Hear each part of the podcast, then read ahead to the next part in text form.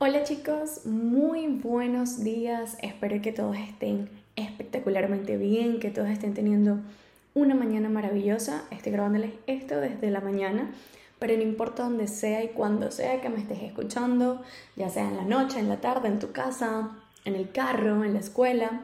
Hoy paso para darte una palabrita que no estaba en el orden, no estaba en el récord que yo quería dejarles, pero nos salimos un poco del esquema porque creo que es necesario que entendiéramos lo que hoy vamos a hablar aquí y es el poder de decir no. Ahora, ¿cuál es la importancia de saber decir no y cómo me puede llevar eso a alcanzar mis metas, mis prioridades de manera efectiva? Saben que muchas veces queremos estar en muchos proyectos, queremos estar en muchos negocios y hay muchos que sí resultan parecer una buena idea e incluso lo son y son proyectos que tienen mucha prosperidad. Pero hoy quiero que en lo que estás haciendo eh, o frente a cualquier proyecto que se te ha presentado pienses cómo te va a llevar eso a tu verdadera meta, cómo te va a llevar eso a tu verdadero propósito. En los dos capítulos anteriores hemos estado hablando de la importancia que es cumplir tus sueños y que Dios siempre te da una nueva oportunidad para cumplirlos. Pero ¿cómo te lleva lo que se te está presentando a tu verdadero propósito, a ese verdadero sueño que tienes?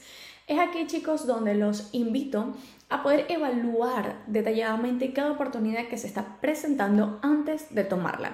¿Cómo te puede llevar eso a ser efectivo en lo grande que tú quieres para tu vida? ¿Está relacionado? ¿Genera algún impacto positivo? ¿O simplemente te está desviando? Es algo que me gusta señalar porque a veces nos desviamos del verdadero propósito que tenemos porque hay una oportunidad que parece buena, pero al final termina siendo una distracción. Por eso hoy te motivo a que puedas recapacitar acerca de las decisiones que no has tomado, pero que están frente a ti, e incluso aquellas que has tomado, cómo aprender a dejarlas. Miren, el saber decir no no solo tiene que ver cómo tú estás enfocado en tu prioridad, sino también en cómo puedes tú, tu mente, tu cuerpo, tu alma estar tranquilo para seguir creando para lo que de verdad está relacionado a tu sueño. Porque a veces nos em, involucramos tanto en lo que es muchas cosas, ya sea dentro de la iglesia, ya sea dentro del trabajo, ya sea dentro de tu vida, que al final del día terminas perdiendo tu propia paz, terminas perdiendo tu propia tranquilidad, terminas perdiendo tu propio, tus propias horas del día que tienes para ser creativo en lo que te gusta o para trabajar en lo que te gusta. Así que creo que tenemos que ser muy cuidadosos en cuanto a cómo utilizamos el tiempo, en cuanto a qué cosas nos comprometemos, en cuanto a qué cosas decimos sí. Hay algo que yo lo cuento con mucho, mm, quizás con mucha pena y no voy a cortar esto, sino más bien eh, sí, como digo yo que es un defecto, de que a veces me doy cuenta que estoy muy apurada para hacer cada cosa y es porque hago que mi día se cargue y quiero hacer que todo sea realizado en el mismo día, en el mismo momento. Y en mi propia experiencia personal les digo, hay un momento en que el cuerpo se cansa, hay un momento en que la mente se cansa, hay un momento en que tu creatividad para, porque realmente te has involucrado en muchas cosas y tu cuerpo y tu mente lo único que te está pidiendo es que puedas descansar. No hay nada más efectivo que una mente descansada y no solo me refiero a una mente descansada físicamente, sino también a una mente descansada espiritualmente. Con esto no digo que no vas a hacer cosas y que vas a darte unas vacaciones eternas y pues no, no ser activo, no, más bien es como poder trabajar en lo que te apasiona y que cada pequeña cosa que estés haciendo sea relacionada a eso o de cierta manera tenga algo que influya positivamente en eso. Y de esa manera te vas a dar cuenta como no solamente vas a estar disfrutando el proceso, sino que tu mente ahora no va a estar apurada y vas a poder ser más creativo, efectivo, enfocarte más en lo que es tu prioridad o en lo que te lleva a tu prioridad. Hoy es un día de evaluar, es un día de analizar, es un día de darnos cuenta que no todas las oportunidades que parecen buenas terminan siendo realmente buenas, sino que a veces son pequeños distractivos que pueden desenfocarte, que pueden cansarte, que pueden hacerte algo negativo, por decirlo así, en tu sueño, en tu meta verdadera, en tu vida verdadera. En esta parte quiero que también te enfoques en tu familia, que te recargues. Muchas veces yo digo, y me pasó este fin de semana, que yo realmente no sabía si ir, este, tomar el tiempo para ir donde mi madre o realmente hacer cosas creativas. Y esto lo digo porque mi mamá vive un poco lejos de donde yo vivo ahora mismo. Y pues tengo muy pocos días libres y la verdad dije, ¿sabes qué? No, necesito recargarme, necesito ver a mi mami, necesito estar con ella y perdonen que suene un poco infantil. Pero la verdad es que sí, mi mamá me recarga, mi mamá me da nuevas energías con mi mamá yo me olvido de todas mis responsabilidades y simplemente trato de disfrutar el tiempo con ella. Y la verdad que es algo que creo que me permite incluso hasta ser más creativa luego que, que estoy y comparto este tiempo con ella.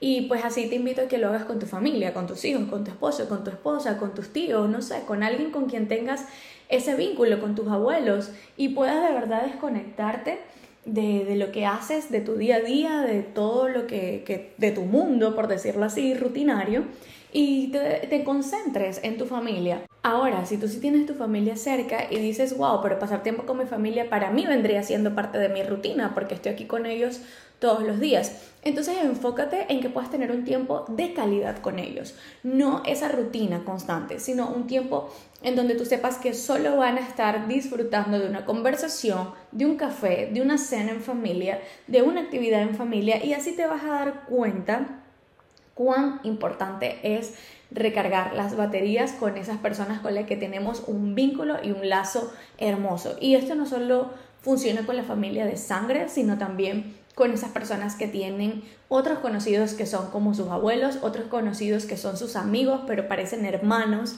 Conéctate. Es muy importante que, que te conectes con una fuente que te active, que te genere amor, que te genere emoción, que te genere creatividad que te genere algo nuevo dentro de ti.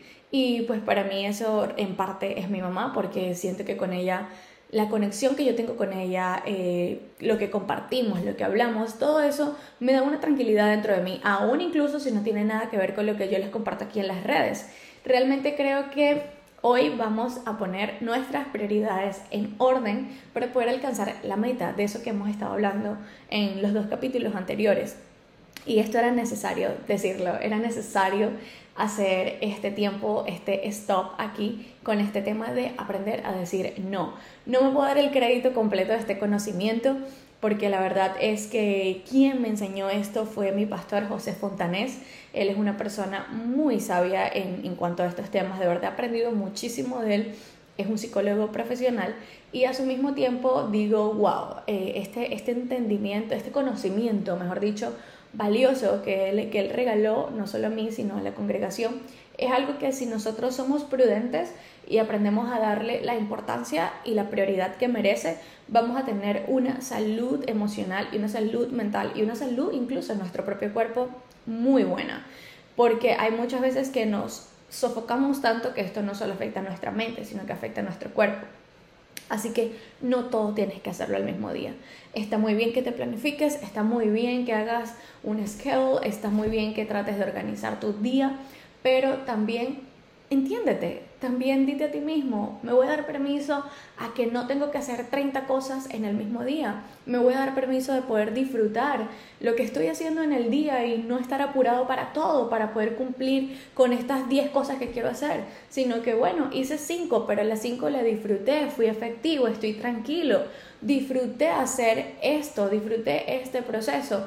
Y entonces dejemos el apuro atrás por querer cumplir, por querer que todo se haga el día y que sea realmente finalizado.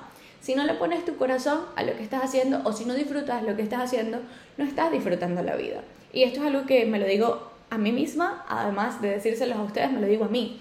Porque yo soy el tipo de persona que quiero hacerlo todo el mismo día. Pero me he dado cuenta que no funciona. No funciona así, porque cuando no cumples una meta te sientes mal contigo mismo y la verdad no hay que ser tan duros con nosotros. Hay que entender que el día tiene solo 24 horas y que lo que hagas tienes que hacerlo con amor y con lo mejor de ti. Así que para evitar tantos errores en las cosas que hacemos y para poder disfrutar más de lo que hacemos, les invito a que se tomen su tiempo, aprendan a decir no a lo que no tiene prioridad o importancia en su vida o que no es algo realmente urgente y puedan disfrutar de, de, esas pequeñas cosas que sí te ayudarán a alcanzar tu meta y tus prioridades del día.